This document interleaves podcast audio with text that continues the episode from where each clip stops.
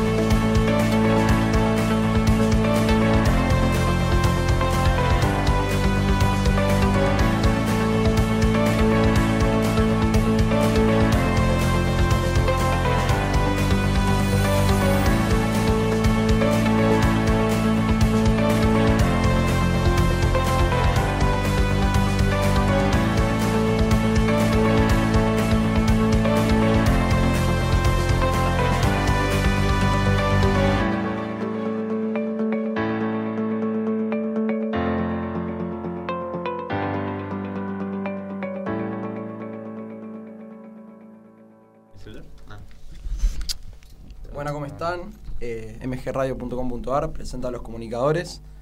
Eh, hoy tenemos una temperatura de 22 grados, eh, 32% de humedad y mayormente soleado en Buenos Aires.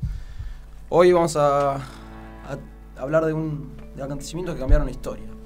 Eso mismo. Nuestro programa va a tratar de acontecimientos que modificaron, que, estuvieron a lo largo de- del tiempo. Más que nada del siglo XIX, XX y XXI, los más puntuales y los que más creemos que influyeron en la comunicación y en el hoy en día. Eh, me acompañan hoy eh, David Ábalos, Hola, buenas tardes. eh, Federico Francioso Hola, buenas tardes. y Josué Dos Santos. Buenas tardes. Eh, el tema de hoy va a arrancar Josué Dos Santos a contarnos más o menos algunos cambios eh, importantes del siglo XIX. Por favor, Josué. Bueno, en el siglo XIX, uno de los eventos principales más importantes que hubieron en la historia fue el descubrimiento de la electricidad. Ya se había dado en el siglo XVIII, pero en el siglo XIX comenzaron a ver... eh, comenzó a utilizarse la electricidad, em, ¿cómo decirlo?, comercialmente. Eh, las investigaciones relacionadas empezaron a principios del siglo XIX por eh, científicos como Alessandro Volta o, gente eh, como él, pero el primer hito que ocurrió con la electricidad en esa década podría decirse que fue la invención del telégrafo, que fue uno de los cambios en la comunicación más grandes de la historia. Claro, podemos decir que fue el primer eh, método de comunicación a larga distancia, ¿no? Podríamos decir. Totalmente, sí. En ese momento funcionaba con, con hilos, tipo, era todo un sistema co- interconectado. No fue sino hasta por los años 1820, por ahí, que se inventó el código Morse y de esa forma el telégrafo am, no conectado por hilos. Ok. De hecho, para, quiero aportar algo. Si no me equivoco, no fue también uno, uno de los sistemas principales de comunicación eh, en la Guerra Mundial. Sí, sí, fue utilizado sobre todo en esa época con fines bélicos, casi completamente. Ok, no, no eran fines de, de comunicación eh, necesaria, vital, eh, del día a día, sino que solamente más que nada bélicos, ¿no? Más que nada, sí, sobre todo con la invención del código Morse empezaron a utilizarse frases encriptadas y, y demás cosas que no podían ser detectadas más que por la gente que pudiera comprenderlas y era todo utilizado en el contexto de la guerra. Claro, de hecho me hiciste recordar una película muy famosa, eh, El Código Enigma puede ser, que si no me equivoco trata de desde el inicio del telégrafo a, a cómo avanzó la comunicación Tal secreta de, eh, de la guerra. Tal cual, tal cual. Eh, no sé, ¿ustedes creen que fue, fue un gran avance que haya sido el telégrafo o podría haber sido otro sistema? Porque, si no me equivoco, poco tiempo después se empezó a avanzar, pero fue el padre de la radio, de todo podríamos decir que fue el telégrafo. ¿Qué, qué creen ustedes que, que Para cambió mí, eso? para mí, fue un gran avance. O sea, no venimos de nada a código Morse. Para mí, en, en mi opinión o mi punto de vista, puedo decir que para mí que fue un paso para el avance. O sea, for- puso las bases para que podamos, digamos, surgir a nuevas tecnologías. Aunque digamos que, que puso la, la base para partir de ahí empezar a evolucionar desde ahí. Claro. Ok. Eh, consulta, José, creo que nos, nos ibas a comentar algo más en relación a la, a la energía. Sí, bueno, en esa época, eh, a principios del siglo XIX, por ese entonces, más a fines del siglo XIX, tirando al inicio del siglo XX, am, Guillermo Marconi, un científico físico italiano, empezó a desarrollar aún más el, tel- el telégrafo, eh, lo llevó a otro nivel, comenzó a lograr eh, comunicaciones a larga distancia. La primera la realizó desde Canadá hasta la ciudad de Londres y mm, fue solamente marcando la letra S, el código Morse. Eso fue una de las piedras angulares para llevar a lo que vendría a ser 20 años después la radio, como la conocemos hoy en día. Hablando de Marconi, me hiciste acordar que podríamos nombrar como dato no, no poco importante que, si no me equivoco, en el Titanic, a partir del desastre de Titanic de 1912, eh, empezaron a, a tomar obligatoriamente una estación de radio que era la Marconi, si no me equivoco, que era la, la estación de emergencia, puede ser, Tal cual, tal cual. En la que se comunicaban solo a través, a través de Morse las emergencias. Tal cual, sí, el sistema que trajo Marconi sirvió mucho en esa situación, pudo llegar, sirvió para que se pudiera comunicar lo que estaba sucediendo y se pudieron salvar muchas vidas gracias a eso. Por eso se le atribuyó un premio Nobel también a Marconi. Ah, tiene un premio Nobel, mirá, no sabía. Locura. Eh, ¿Ustedes creen que Marconi ten- tenía el papel, se merecía el papel que tenía, porque si no me equivoco fue de los padres de todo esto. Pero ¿creen que hubo alguien más o que se pudo haber mejorado algo? Mm, Para mí que en esa época era una tecnología bastante avanzada, o al menos una revolución que provocó, digamos. Claro, ¿de qué año estamos hablando, Josué? Eh, ya por, por este entonces, por 1910, por ahí. Ok. Claro, para esa época para mí que fue una revolución, la verdad. Y sí, de, de- de lo más importante se podría marcar. Bueno, después trajo la, la, la escala, ¿no? A radio, después onda de radio, podríamos saltear varios pasos, pero podría llegar a la televisión y, y así fue como se fue amplificando la, la posibilidad de medios de comunicación. Eh, ¿Alguien quiere aportar algo más, alguna opinión o algo de esto? No, no. Ok, al parecer no. Eh, bueno, vamos a un corte y ahora volvemos.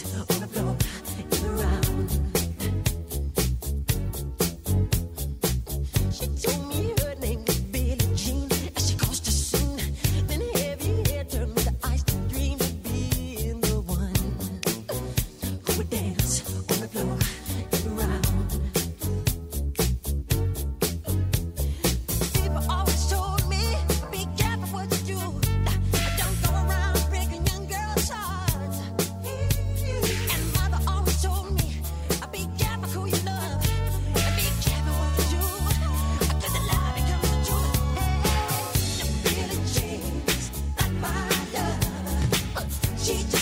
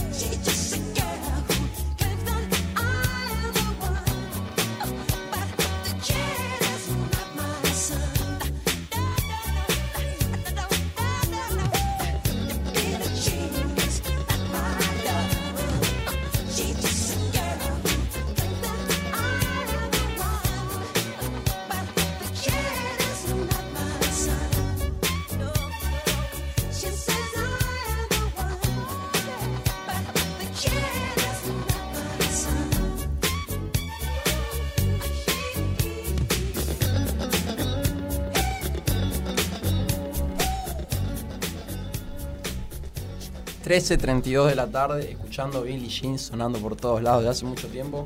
Vuelven los comunicadores. Ahora con nuestro segundo bloque tenemos un tema más que interesante, más que innovador y que da más que para hablar. La bomba atómica. A ver. Un poco potente, ¿no, Ciro? Sí, Tema extenso para y la... controversial, podríamos decir. También controversial. Digamos que en los temas que, en los acontecimientos que modificaron la historia, este es uno de los más importantes, por lo menos de los últimos eh, años. Y bomba atómica, para los que no saben, fue creada el 16 de julio de 1945, se probó eh, esa fecha en Nuevo México, si no me equivoco, Eh, se lo llamó el proyecto Trinity, que fue la primera vez que se lo probó.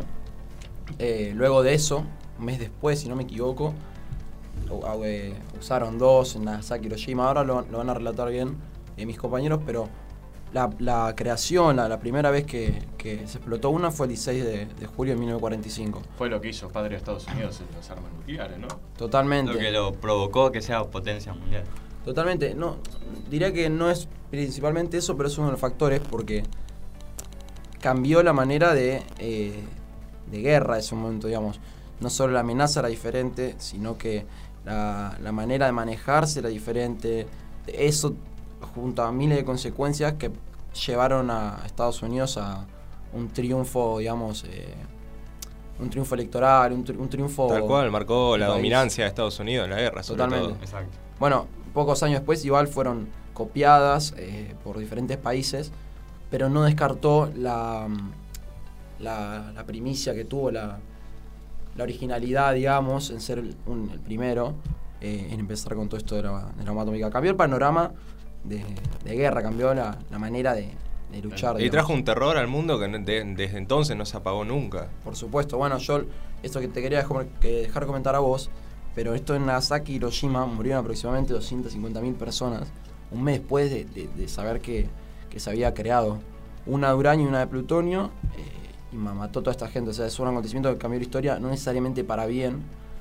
Algún analista podría eh, llegar a argumentar que esto mantiene la paz o mantiene eh, la, Todo lo contrario, casi. Claro, podría, se podría decir que mantiene la tranquilidad entre países para que uno no salga. No, podemos decir que, que es- trajo el terror al mundo y, de hecho, el creador eh, dijo, citando a, a un, a un escritor famoso de hace, hace, mucho, de hace mucho tiempo, diciendo, me, me he convertido en lo que nunca quise, el Me, diablo. con- me he convertido en la muerte, el el destructor, de mundos. destructor de mundos, exactamente. ¿En qué contexto pasó esto de, del lanzamiento de las primeras bombas nucleares? A ver, el, el contexto es más que nada para probar las primeras, pero eh, fue un contexto previo a, a ciertas guerras, entonces dio un poder a, a tener la, el armamento más pesado a mano, que bueno, te digo, luego fue copiado, pero, pero le dio esta, eh, esta primera vez a Estados Unidos que, que lo mantuvo en el puesto durante mucho tiempo y que sigue sacando margen con respecto a otros países. Tal cual. Si, ten- si tengo bien entendido, eh, antes del lanzamiento de la bomba atómica había ocurrido, eh, Japón le había declarado la guerra a Estados Unidos con el ataque a Pearl Harbor, así que Estados Unidos de alguna forma se lo devolvió con las bombas atómicas en las ciudades de- de Hiroshima y Nagasaki, y eso marcó ya casi el fin de, junto con la derrota de Hitler, el fin de la Segunda Guerra Mundial. Claro. Sí, de- bueno, hay más, más, más contenido para averiguar ahí porque inclusive Hitler estaba eh, metido en, varios proyectos de bombas atómicas y diferentes armas y uno era una bomba atómica, si no recuerdo mal, que no era atómica. No recuerdo bien el nombre, pero era más que atómica. Tenía eh, mucha más fuerza G que, que la que tenía una bomba atómica, más potencia, más eh, eh, julios de, de- de, no sé, de- una cosa así, pero era como 10 veces, 100 veces más potente y era un proyecto que se cree que estuvo, nunca se llegó a, a concretar, nunca se llegó a tomar como verídico, pero Y menos mal, ¿no? sí, menos mal. ¿Quién, quién sabe qué, qué habrá, no? Hubiesen ganado. Sí, bueno, estu- estuvieron, estuvieron ahí. Eh, vos nos ibas a contar lo de Oppenheimer. Sí, Oppenheimer fue el físico que creó la, la bomba nuclear, vos lo mencionaste antes, y él siempre mostró cierta resistencia ante la idea, y en realidad nunca fueron eh, contados los verdaderos motivos por los cuales crear la bomba. El tipo lo hizo en el nombre de la ciencia, básicamente, por su amor a la física, hizo todo un descubrimiento sobre lo nuclear y se llevó a cabo el proyecto junto con muchas personas más, pero Oppenheimer fue el que lo lideró. Pero siempre, siempre se arrepintió de haberlo hecho y vivió con culpa toda su vida por las vidas que quitó su, su invención principal. Por Claro. eso dijo lo que la, frase que citaste, el destructor de Pasa mundos. que eh, la línea entre entre ayudar y no ayudar, quizás se ven muy fines de afuera, no sé cómo hubiera sido desde adentro, pero es que claro, la idea de ayudar a tu nación, a tu país, inventar un arma que te dé superioridad, pero se, se podría decir que se fue de las manos. Él no pensó que iba a pasar todo eso. Claro. Claro. De hecho, les tengo un dato que me imagino que ningún oyente sabe, que es Einstein. Einstein estuvo metido en el proyecto, no, no tal como puede sonar, pero firmó un acuerdo para ayudar a Estados Unidos eh, a, a fabricar la, la bomba atómica de, de la mejor manera antes que los nazis, una cosa así, pero estuvo metido en este, en este En acuerdo. el proyecto Manhattan, creo que si no me equivoco. Sí, estu- estuvo metido. Y ahí empezás a pensar lo delirante que es porque hay una frase muy famosa de Einstein que dice, no sé cómo hacer la tercera, la tercera guerra mundial, pero sé que la cuarta será con piedras y palos, haciendo alusión a, a la, a destrucción del mundo. Y ver que un, genio, un erudito de su tamaño estaba metido en esto, te, pone en tela de juicio hasta, hasta qué punto las personas se, ven influenciadas por, por conveniencia o por, por creencias, ¿no? Sí, en Estados Unidos están orgullosos de cierta manera. No, no exactamente de la bomba atómica, pero sí, digamos, de la guerra. De los soldados, como se ve en las películas. Claro, hay mucho patriotismo. Siempre lo representan Claro, así, totalmente. que son los más grandes, la que la tiene más grande. Sí, to- totalmente. Se, se los representa como que son los indestructibles, pero bueno, es una, ima- una imagen creada, porque fí- fíjense, como ustedes, que, que pueden, podemos pensar objetivamente, como, como cualquier persona, pero nos pensamos, nos sentamos, perdón, a pensar objetivamente sobre este tema, y aún así te termina invadiendo esa creencia de que los estadounidenses son lo mejor, lo más fuerte y demás. Fíjense que el papel que crearon, el miedo es tan fuerte que hoy en día y todo, luego de esos acontecimientos se mantiene la, la imagen de, de rudo, ¿no? De que comió no puede nadie. Bueno, cuando estaba Trump, eso sí, ahora tienen Bueno, a este. Yo, yo vi varios vlogs, tipo, de- alrededor de Estados Unidos. Y, por ejemplo, en Nueva York, en, no sé, donde turisteas, hay algún militar y no es como que lo cargan o algo así, sino que se tiene mucho respeto y, y la gente se ve muy influida. Tipo, si sos, digamos, militar o soldado o trabajás para el ejército de allá, sos, tipo, alguien, digamos, que se tiene que respetar.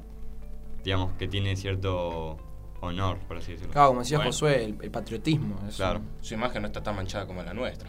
sí, pero es que el patriotismo, el patriotismo estadounidense es de, de los más fuertes. Yo te digo, eso por propaganda y además generó propaganda. O sea, eh, metido en eso hay un montón de, de- de propaganda que, que hubo para, eh, digamos, expandir el patriotismo estadounidense. Luego ese mismo patriotismo generó más propaganda. O sea, no es solo el patriotismo, hay un, eh, un, en- un enredado atrás que podría ser otro tema que ha cambiado la historia porque no, no ha dejado de estar presente.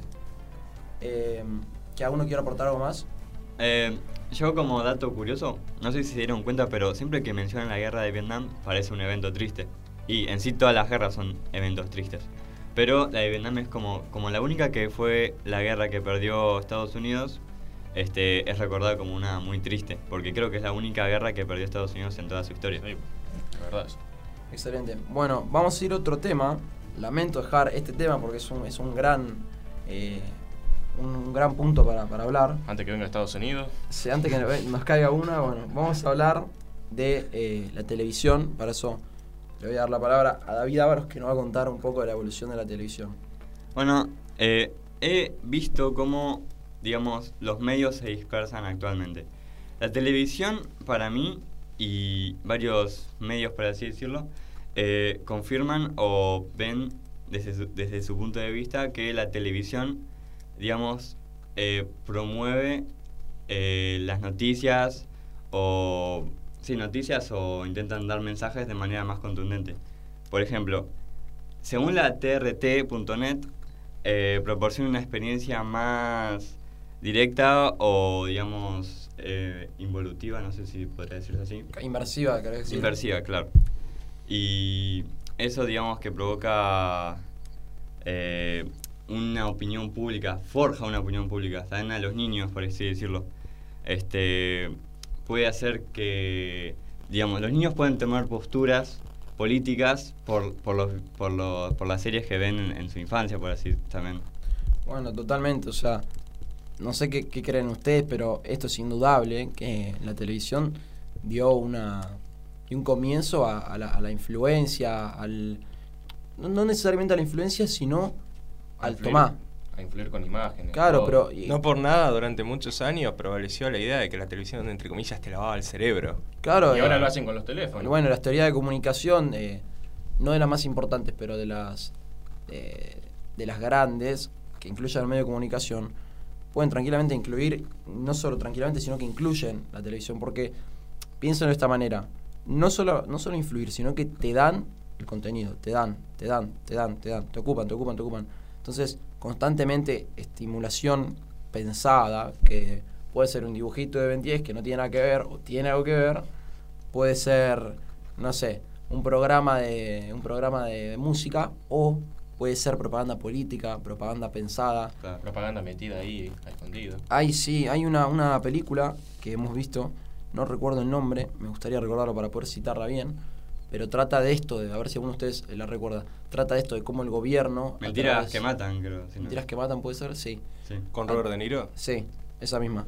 Eh, esa película trata, trata bien lo que es el tema de la televisión y los medios. Un presidente, eh, teniendo un caso de abuso, cómo tornan todo hacia el lado de, de lo creíble, Claro. desvían la atención a través de los medios, creando una, una guerra falsa, una, una mujer que da pena con un gato, no sé qué, y desvían la atención a través de los medios eh, y, y permiten que, que se olvide de Puedan, lo que había puedan hecho. manipular los medios. Pueda mostrar otra realidad. Sí, bueno, Todas ahora- distracciones para sacar del el foco principal. Totalmente. Vamos a luego. También, también ha favorecido a la, al con- a la sociedad de consumo. Por Oh. ejemplo, ahora actualmente, antes también, pero antes era más que nada noticias y ahora se fueron implementando más y más, digamos, eh, variedad en el contenido que, pode- que podemos ver. Por ejemplo, ahora en, en las televisiones se pueden instalar aplicaciones como Spotify y ni hablemos de los servicios de streams, tipo Disney Plus, Netflix, Amazon Prime. Uy, el stream. Claro, el stream. De, de los más nuevos, que te mantiene enganchado Claro. más constante con interacciones en vivo. Y eso formó todo un negocio que genera millones día a día. Pero, pero totalmente. Y agregando algo interesante que luego va a venir eh, en la tercera parte de este- del programa de hoy, que, que son las redes sociales, podemos conectar la televisión, los medios y demás hacia los celulares un poco, ¿no? Es la siguiente Como evolución. la, Claro. claro, como la evolución de la tele. Bueno, del telégrafo a la radio, de la televisión al celular, podríamos decir.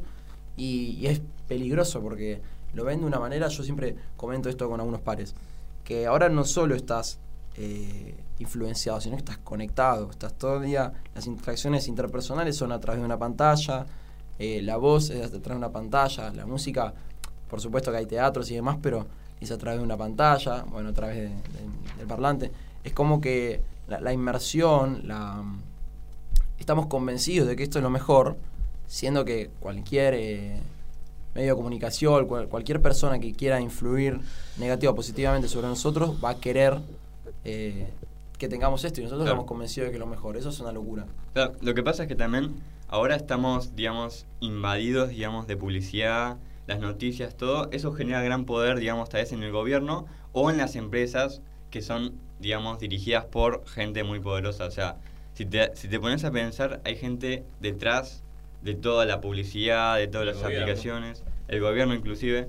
Entonces, eso, la verdad, nos podemos decir que hay gente que, digamos, tiene gran poder sobre la gente, porque no sé cuánta gente, digamos, por una por ver una publicidad va y compra ese producto o hace algo, digamos, por esa... Y esto es todo el propósito de la publicidad misma, es llevarte a creer que necesitas eso. Claro, pero piensen, ¿hasta, ¿hasta qué punto lo que estamos haciendo es por voluntad propia y no por influenciada por medio de comunicación? Claro. Digamos, que, a ver, lo que vos, David, o vos, Francioso, van a votar en, en las elecciones de- del año que viene, eh, quién sabe, no, no es todo eh, opinión propia por, por los, las creencias. Sino por lo que nos muestran. que, es que ni siquiera podríamos decir que tenemos creencias naturales, porque eh, la, la mayoría son influenciadas. Podemos formar nuestra opinión, pero siempre va a estar eh, influenciada o, naturalmente, o sea, de, de nuestros pares, que es lo más natural posible, o a través de internet, de los medios de comunicación, o sea. Claro. Yo la otra vez en una clase, si no mal recuerdo, era que todo lo que conocemos realmente, o sea, todo lo verdadero que podemos llegar a conocer es, digamos, a través de nuestros cinco sentidos. Más allá de nuestros cinco sentidos, lo que podemos conocer es todo mediático. Lo que quiero decir es que es todo a través de los medios. ya sea conocimientos a través de internet, la televisión, diarios, juegos también, videojuegos. Claro, bueno, eh, Yo me perdí esa clase. Lo virtual, lo virtual excede a nuestros sentidos, digamos, porque por más que esté lo visual, no, no estamos pudiendo eh, cerciorarnos de que, de que esa realidad que nos cuentan es verídica, Claro. tal, como, tal como se redacta en un texto o algo. De hecho, ¿Cómo? la fake news, o sea, por todos lados, hasta, hasta qué punto mo- podemos comprobar. Y eso que nuestros sentidos nos pueden engañar en persona, pero es lo más verídico y lo más eh, real que tenemos para, para guiarnos. Claro, eh, además, tipo, por ejemplo, yo puedo decir, no sé, Estados Unidos es de esta forma, pero claro, como lo sé yo, puede ser totalmente una mentira. O puede ser verdad, pero ellos te lo quieren ocultar. Claro, o puede ser verdad, pero realmente no lo voy a conocer o saber si es verdad Hasta que no vaya. hasta claro. que no vaya yo personalmente. muchas personas dicen, eh, creo que eh, uno de nuestros profesores lo ha dicho alguna vez, que vos no conoces, no sabes nada del mundo. Vos conoces Argentina, lo demás no existe. Hasta que vos no lo conoces, no existe. Porque, Exacto. digamos, bueno, de- desde la premisa, de, de la premisa, perdón, de que no, no lo no fuiste el verdadero catador de esa realidad. Entonces no, no estás totalmente seguro de que eso es real como crees. Hay Claro. un ejemplo claro, que esto para mí es un delirio, pero es un ejemplo claro de un grupo de personas que piensa que Islandia no existe. Eh, muchas personas en el mundo hay un movimiento que creen que Islandia no existe porque eh, por ciertas pruebas que no hay gente de Islandia en el mundo, que las fotos son truchas, que, que no sé qué. Pero esa gente, al no poder comprobarlo, dice que no, que no se puede ir, que no sé qué, cree que no existe. Es lo contrario de nosotros. Claro. Nosotros sabemos que existe, creemos eso por todo lo que hemos visto y por más que no lo hayamos, no hayamos ido, lo creemos. Esta gente justamente al revés. Ni siquiera fue y tampoco lo cree. Claro. Eh, quería citar a Einstein de nuevo porque me pareció muy Oh. curioso lo que dijo. Escuchen esto. Eh, hablando de la tecnología, del avance de la tecnología, bueno, de hecho no sé si saben que él cuando muere en su lecho de muerte podía curarse, pero decide morirse naturalmente. Claro, una operación creo, si no me equivoco. Y sí, unos remedios y más, y él quería morirse naturalmente. Claro. Eh, dice, temo el día en el cual la tecnología sobrepase nuestra interacción humana. El mundo tendrá, tendrá una generación de idiotas. Que no es por nada, pero ¿no creen que es lo que está pasando hoy? Sí, yo tengo acá unos datos de la Academia Americana de, Pediat- de Pedi- Pediatría, AAP, que dice que los niños que consumen de 4, de, tipo los niños de 4 años, tienen más posibilidades de tener sobrepeso si consumen medios de comunicación o tele. Y los niños que consumen actos violentos a través de la tele tienen más posibilidades de ser agresivos o sentir que el mundo les asusta. También, adolescentes que juegan en exceso videojuegos son más, pre- son más pre- preclives a ser agresivos. A O sea, eso puede mostrar, digamos, cómo la tecnología de hoy en día, como la televisión, este, puede afectar... No, no La estoy de cabeza. acuerdo, no estoy de acuerdo. Creo- para mí, para mí, los videojuegos quizá no del todo, ¿no? Sí, creo que eso ya es una exageración. la- A mí, mi, mi mis hermanos, va, más que nada un hermano que tengo, jugando a juegos, cambió de personalidad completamente. Bueno, pero eso porque Y no da, eso tenés que vos pe- fijarte el comportamiento que tiene. Exacto, pero ¿por Depende de cómo lo ¿Cómo tomes. lo crían? Depende de cómo lo toma. Hay gente que lo toma como lo que es, como o- puro ocio, y otra gente que lo toma como un modo de vida. Eso ya Claro. es un comportamiento obsesivo. O sos un mal hermano. Es A ver, yo es siento cuando- que ni tanto ni tampoco. O sea, podemos decir que, que depende de la persona de cómo se ve influenciada. Pero eh, innegablemente un poco se va a ver influenciada porque cualquier acto repetitivo y que, y que además eh, precise, precise atención, interacción constante, algo le va a influenciar, algo le, le va a cambiar. Ahora, no obstante, es muy curioso pensar que si vos a un niño le pon- pones a tus padres frente al niño peleando todo el día, ese niño va a tener una, una tendencia violenta, una tendencia quizá depresiva, va a tender Claro. a pelear. Entonces, si esto es lo que se ve en las pantallas, se ve como educación, se ve como generalismo, quién sabe el día de mañana en qué termine la generación con todo lo que estamos viviendo y viendo. Claro. Yo creo que está, digamos, en el sentido de que cuando nos domina algo, ahí está mal.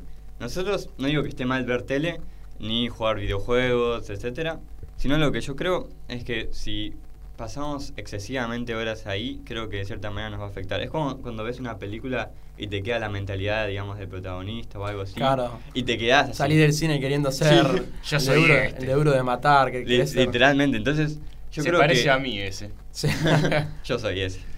No, para mí que de cierta manera sí te afecta. No digo que el- a nivel excesivo, digamos, que literalmente empieces a matar. Que creo que hay casos, no estoy seguro. Pero, digamos, Sí, pará, eh, vos te reís, pero hay casos de, de algunos asesinos que se ha- han despertado esa, esa violencia, que quién sabe si es genética, si estaba por... O ya tenía problemas. Claro, hay, hay pero- que ver el contexto también de la persona. Por- por como- supuesto, Pasa mucho en los tiroteos e- escolares en Estados Sí, Unidos. es que esa violencia probablemente la tengan, Nos estamos metiendo mucho con Estados la Unidos. tengan reprimido, sí, no van, no van a venir a buscar, pero probablemente tengan reprimida esa violencia y demás, pero los detonantes se, se ven seguido, inclusive en las noticias de tiroteos, por eso se trata de no cubrir tanto de esas noticias para no darle atención al, al tirador que es lo que, que es lo que quiere. eh. Entonces, no podemos negar que cualquier noticia, que cualquier eh, medio de comunicación, de cierta manera te va a influenciar. Porque piénsenlo de esta manera. Vemos una noticia de Cristina, supongamos, ¿no? Con lo que pasó sí. el atentado contra Pará, Cristina. pará. Contra el atentado de Cristina. Entonces, ¿cómo lo vemos? Vemos que le quisieron disparar. Entonces yo digo, no, no, eso es todo, todo mentira, todo mentira. Claro. Me olvido, es, mi- es mi opinión, ¿no? Me olvido. Pero la, la noticia me permitió pensar que fuera mentira. La noticia no existía, yo no podía pensar nada más de eso. Entonces, la noticia me permitió pensar que era mentira. Luego eh, puedo indagar más y me puede permitir pensar, esto es verdad, esto fue en serio, porque aquello, porque el otro. Entonces, el problema es que a veces... Vos no le podés creer porque después de mentir tanto a este gobierno, pues vos decís, Al margen, pero sí, Al pero al margen, te obligan, Claro. o te obliga, o te- se te obliga eh, eh, indirectamente a pensar, a tratar de esa noticia, a prestarle atención, podés evitarla, que no sé si es lo más sano, no sé si el, dicen que conocimiento es poder, algunos creen que conocimiento eh, es felicidad, otros creen que la, la falta de conocimiento, cuanto uno me- menos de esas cosas sepa, es más feliz, pero ¿hasta qué punto, no? Entonces, cuanto más te inundas de estas cosas, más te ves obligado a pensar en ellas, a evaluarlas y a evaluar una, una posición que, por supuesto, nunca sabes si es verdad. No sabemos si esto fue armado o no armado, entonces te queda Claro, la nos queda tuya. suponer, porque más allá de los hechos no podemos, Y digamos... nunca sabes si estás suponiendo lo que ellos quieren o no. Claro. No, sabemos si nos están manipulando o, o no sé. Sí, 300 medios de comunicación que te dicen otra cosa, cambiar de opinión, no, esto no, aquello. Entonces te, te va tornando la, la opinión, te la van eh, pateando en una cancha de fútbol para donde ellos quieren. Ahora, eh, nos vamos a un corte, a la vuelta vamos a hablar eh, sobre las redes sociales y vamos a poner una entrevista de un licenciado en comunicación que nos va a contar un poco sobre esto.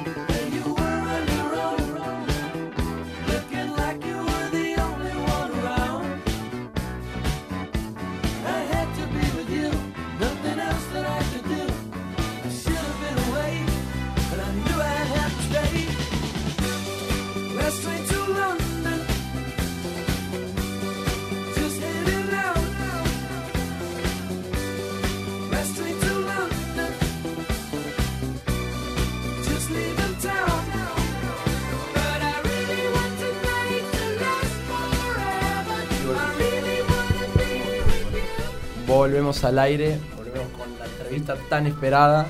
Eh, antes que nada, quiero priorizar nuestro sitio web. eh, bueno, nuestro sitio web, el sitio web de la radio, www.mgradio.com.ar, donde nos pueden mandar sus preguntas, sus dudas, eh, opiniones de cómo, cómo les, está, está gustando el programa. Lo que quieran se puede mandar ahí a la página. Ahora Federico Francioso nos va a, a meter, a incluir Introducir. en el mundo, a Introducir en- en el mundo de las redes sociales. Ustedes conocen las redes sociales, sí, obvio. Por supuesto. Ya quien no las conoce. Por supuesto. Pero yo quería hablar sobre. ¿Ustedes creen que las redes sociales ha cambiado mucho la forma de cómo nos comunicamos hoy en día? O sea, cómo nos permite abrirnos con otra gente del mundo y todo Y eso. sí, totalmente. Trajo la. ¿Cómo se dice? La, comuni- la comunicación inmediata a nivel global entre todo, todo, todo el mundo. Claro, todo el que tenga acceso a estas redes puede tranquilamente hablar con cualquier persona, digamos, de, de cualquier parte del mundo, te diría casi. A ver, am- amplificó eso, pero a mi parecer, yo no soy tan partidario de las redes sociales, por más que tengo, eh, amplificó eso. Por acá me hacen cara de. se me ríen. Pero por supuesto, a ver, somos jóvenes y, y no, no podemos carecer de esas, de esas cosas, o por lo menos la gran mayoría no carece y todos lo tienen. Pero no soy muy partidario del gusto de eso, porque amplificó la- las relaciones internacionales y demás, pero disminuyó las interpersonales. Ojo, ¿no? Bueno, hablando del chico que se saca foto cada por tres. Bueno. Ustedes, la- entonces la usan de mala manera, o sea. O sea que los tipos como yo, viste, tienen que, tienen que mostrarse, porque si Ah, no- Claro. La, la gente exige, dice imagen, imagen, bueno, vos tenés que... Es Eh, regalado. Sí, a ver, eh, es cuestionable igual, porque es cuestionable la hasta qué punto favoreció. Hoy ahora vamos a escuchar en la entrevista con el licenciado en comunicación, un profesor nuestro, El mejor. eh, eh, gran profesor. mejor. Gran profesor. Se lo quiere. Sí, acá le mandamos gracias eh, por haber participado. Al final vamos a mandarle unos saludos. Pero él com- compartía una idea que he pensado siempre, que es la, la reversión de esto. ¿Hasta qué punto es revertible esto? Ya estamos en la cagada. La cagada está mandada. eh, sí, tiene muchas cosas buenas, muchas malas, pero la cagada está mandada. Estamos en el medio, digamos. No hay, yo creo que no hay manera, o es muy complicado, lograr concientizar a la gente de la avalancha que se viene, hacia dónde vamos con esto de las redes sociales e internet. Y bueno, ¿qué vamos a hacer?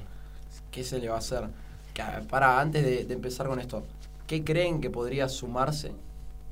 Porque yo le pregunté esto a- al profesor y no sabía qué responderme. Me dijo, bueno, yo le puedo ver algo positivo que es las, eh, le- la virtualidad, lo- la Pero también tenemos que ver lo negativo. Sí, la sea, creación para. Él me decía la creación de la de, de órganos con impresoras 3D, bla, bla, de todo esto de la tecnología. Pero. Y algo mucho mayor, que puedo decirlo. Sí. Peor es, eh, ¿cómo se Noticias falsas. O sea, Fake con news. esto de internet. Totalmente lo que hablamos en el Es anterior bloque. mucho mayor que con la vida. Cuando Su- había la eh, está súper presente ese problema Sí. hoy. Es que él lo que, lo que decía es que puede marcar algo positivo, pero no le ve una manera de revertir lo negativo que tiene. O sea, lo negativo que tiene, podríamos decir que es una ola que ya, ya inundó a lo positivo y que no se puede revertir, que no tiene manera para atrás. Entonces, les pregunto, brevemente, así podemos ir con la entrevista, ¿creen que hay alguna solución para volver atrás todo este avance?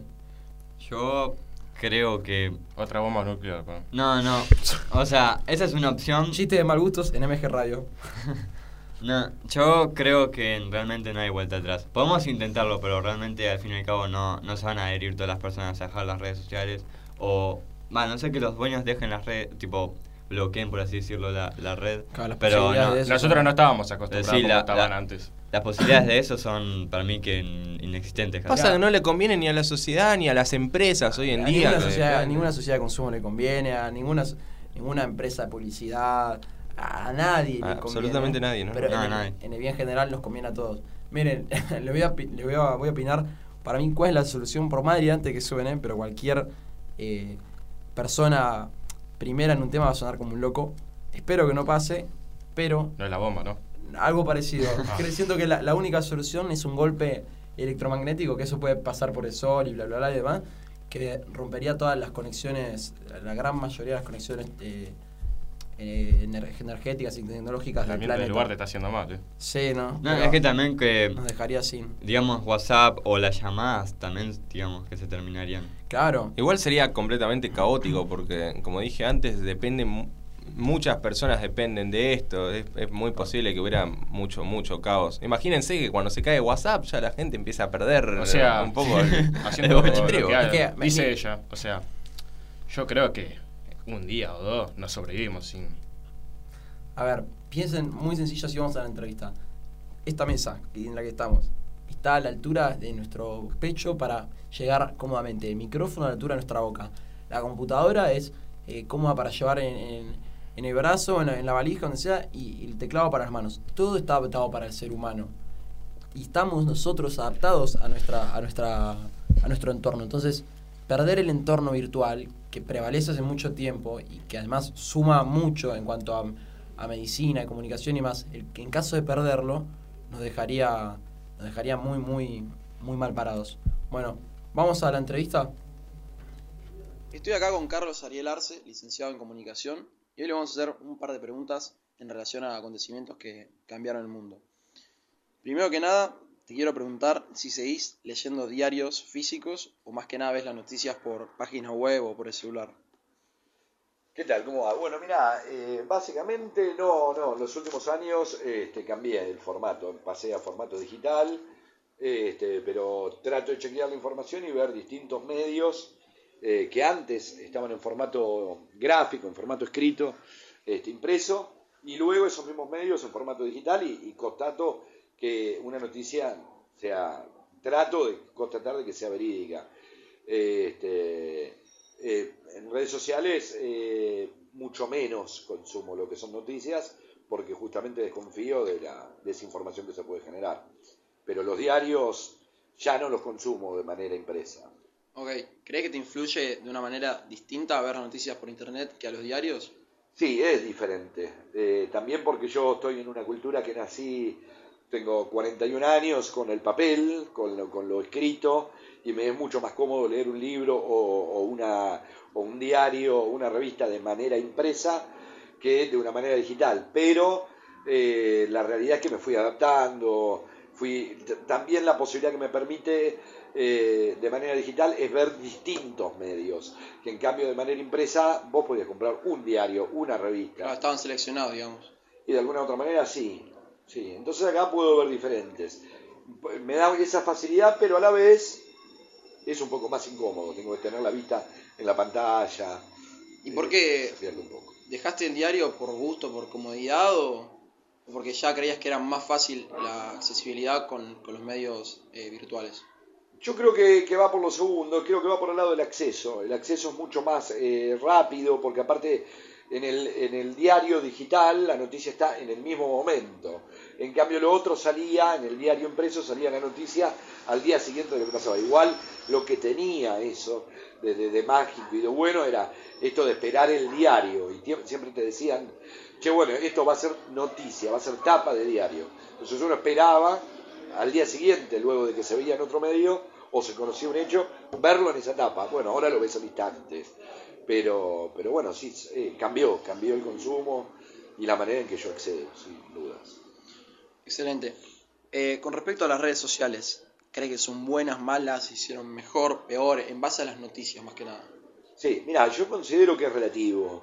Este, como te decía, por un lado permiten eh, acceder más rápidamente, el problema es cuando no chequeamos las informaciones, no buscamos las fuentes, no buscamos corroborar si los datos que se dan son verídicos. A veces una persona empieza a generar eh, un hashtag o, generar eh, una información en la que se va replicando y en esa réplica se genera una desinformación.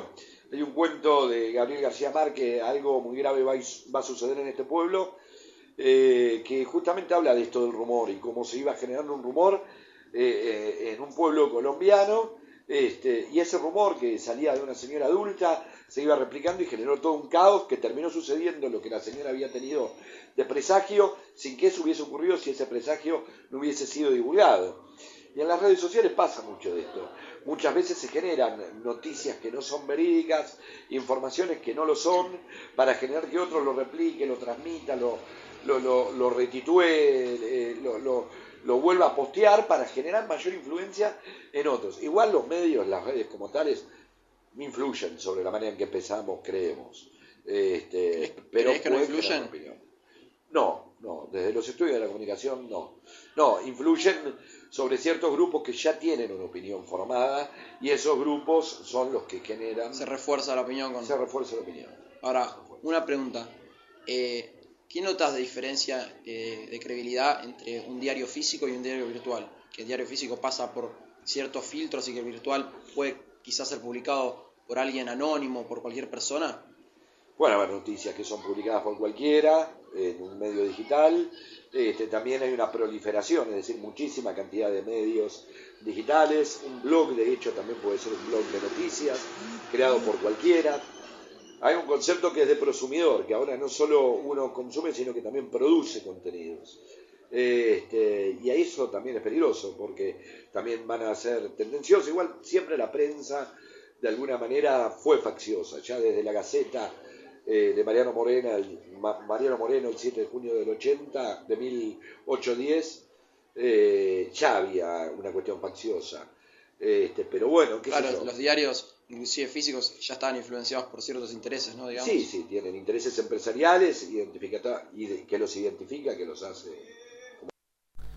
Volvemos al aire, volvemos.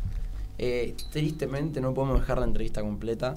Eh, para los oyentes continuará, porque es una pena que, que no podamos dar acorde con el tiempo de la entrevista, pero tiene un cierre bastante interesante en lo que es eh, la comunicación. Este licenciado en comunicación, profesor nuestro, nos cuenta bien eh, su experiencia con, con todo esto. Nos cuenta sus opiniones, si se puede mejorar algo, eh, si realmente hay influenciamiento de parte de los gobiernos, de parte de los medios. Eh, la verdad que es, le mandamos un saludo muy grande a Carlos Arce. Carlos. Carlos Arce. Arce. El Charlie. El prof. El Charlie, don Carlos, don Carlos Arce. Que, que bueno, nos brindó esta, esta entrevista y, y nada, nos permitió poder cerrar este programa con, con un debate interesante. Tristemente nos faltó eh, la otra parte que, complementaba mucho la primera, pero, pero dentro de lo que tenemos podemos dar el cierre eh, con la opinión nuestra. A ver, ¿qué creen ustedes? Breve porque ya tristemente nos tenemos que ir, pero ¿qué creen ustedes en base a lo que escuchamos de Ariel en lo que podemos estar en acuerdo y en desacuerdo? Josué. Em, y mira, yo lo que creo es que... A ver, en respecto a lo que dice él sobre la, la televisión que, que lo, que lo acompañó desde chico y demás, porque él nació, si no me acuerdo, en 1981, me comentó, eh, y estaba la televisión a color más o menos sobre esa época. Eh, él contaba que la televisión lo acompañó todo ese tiempo. Fue una gran influencia para él. Sí, contaba que fue una gran influencia y hasta qué punto lo, lo- lo había... Marcado. a- Claro, lo había formado. Se podría decir lo mismo de todos a partir de esa época, de todas formas. Yo misma considero que fui influen- muy influenciada por la televisión. Desde chiquita estuve muy pegada a la pantalla y consumiendo Yo- to- todo tipo de contenido. Yo no fui influido, la he disfrutado, pero influido nunca. La disfrutaba. Yo Vos- tengo- Vos sos un tipo distinto, te Sí. poderes anti-influenciamiento. verdad. Claro. Yo no me dejo controlar. No, yo tengo cierta teoría que creo, creo, digamos, cosas que, digamos, admira- admiramos, digamos, de chicos, programas, películas, que, o videojuegos también, por ejemplo, no sé, Dragon Ball Z, eh, películas de Disney, Marvel, etcétera. Yo creo que eso, digamos, si nos identificamos con algún personaje, digamos, como que nos inspiramos a vivir el día a día, tal vez, con cierto carácter de ese personaje. Tal cual, eso es una influencia también. Eso también somos nosotros siendo influenciados por lo que vimos. Sí, a ver, es que si nos volvemos a centrar en la televisión, nos como que se nos va solo a un tema. Pero bueno, yo en la entrevista, en la segunda parte, que tampoco pudieron escuchar, eh, comentaba no, no solo la televisión, sino varios medios, no lo que te decía es video, eh, varios medios de, de influencia y de comunicación. Porque ahí en la parte que podemos escuchar comenté la televisión y comenté algo muy curioso que no llegamos acá a hablar en el programa y lo hago muy breve, que fue el diario. Con él hablaba del tema del diario, si lo, lo prefería físico, lo prefería... eh, Digital. claro, digital, si lo prefería digital. Y él me decía que, que la digitalización del diario dio más acces- accesibilidad, pero a, la vez un poco menos de credibilidad, porque no... El diario tenías que esperar para la noticia, en cambio acá... Acá cual- te lo suben al día, a la hora. Cualquiera puede publicar, ¿viste? Es, Todos se pueden crear una página. Sí, todos pueden crearse una página, todos pueden aportar, o sea, no, no- no sé cómo, qué más agregarle. Que todos puedan aportar sobre, sobre una página web, que todos puedan agregar lo que quieren y, y ir metiendo lo que ellos Sí, quieren, es como que Te entiendo. pierde credibilidad, ¿viste? Como que pierde esa. Eso es lo que mencionaban frescura. antes de la, de la fake news. Eso es. Claro, pierde la frescura, ¿no? Digamos. Tal cual, tal cual. Ya no se huele el olor al diario. Ya no se vuelve el olor, el olor a diario. Yo me a- acuerdo, a yo me acuerdo cuando pagábamos por el diario todos los domingos ahí a la mañanita. Era, no sé, una, no sé, a mí siempre por ver, digamos, diarios en las películas te da ganas de leer un poco, pero realmente nunca lo leía. Yo iba a las tiras cómicas y ya está. ¿Cómo, Sí, cómo yo también. completaban el crucigrama? Claro, es verdad, estamos acá con tres fans del, del cómic natos, ¿eh? Pues, podríamos hacer un programa de cómic tranquilamente. En el segundo eh, episodio. Segundo, segundo episodio de Los Comunicadores. Gran nombre, por cierto, ¿eh? Sí. Eh, bueno, para cerrar, yo voy a dejar un consejo personal. Tampoco que sea el tipo más experimentado, pero desde mi visión, que por supuesto está a interpretar en cualquier persona. Y ahora podemos evaluar este consejo que voy a dar, hasta qué punto influencia a los demás. Bueno, al margen de eso, mi consejo es que se despeguen un poco. eh, se despeguen un poco. Sí, a cualquier, cualquier persona que se despegue un poco. De acá se ríen. Fuertes palabras. Fuerte eh. palabra, ¿no? No, que se despeguen un poco de, de la virtualidad. Que de grabar, eh, tratemos de- mantener, tratemos de mantener más lo, lo, lo personal, la, la frescura de lo personal, el tacto, el, la, la vivencia que El tiene. trato con mujeres. Sí, el tacto. Bueno, poder mantener, acá, acá se, se ríen bastante por el programa, poca, poca seriedad, chicos. Bueno, mentira. Pero más que nada poder mantener eh, esa, esa frescura, ese, ese contacto que es lo que, no- lo que nos nutre. Eh, no sé si uno quiere dejar una red social antes de cerrar. No, yo no, pero quiero mandarle un saludo a un amigo mío. Tomás, Tomás, ¿no? Fernández Maza. Que Que cumplió años, está cumplió años. escuchando. Que cumplió años. Que cumplió años. Bueno, eh, en Instagram, arroba Josué dos Santos, arroba David-Ábalos y arroba Ciro con C y con dos I, por si nos quieren buscar. Eh, nosotros Yo- somos... Y mi WhatsApp, porque yo no sé nada tu WhatsApp. Para cualquiera que quiera mandarle un mensaje al tío. no, yo un saludo a mi familia, a mi hermano que está recuperándose de una operación de apendicitis. Ok. Así que un saludo, que se recupere. Yo- yo sa- no creo que vea esto, pero por si acaso. Que escuche. Yo un Escuche. saludo a mi compañero de banda, Diego Herrera, de mi banda Nexo, si la quieren escuchar, una banda de rock. Y yo un saludo... Ah, de Anexos, es Anexo 2. anexos.com, ¿cómo es? El Instagram. Eh, sí, Anexo 2 Music en Instagram. Eh, y yo un saludo a todas las, las- las novias que tengo ahí en el programa escuchándome. Así que, que nada. Eh, somos los comunicadores, este fue nuestro programa, espero les haya gustado. Nos vemos próximamente.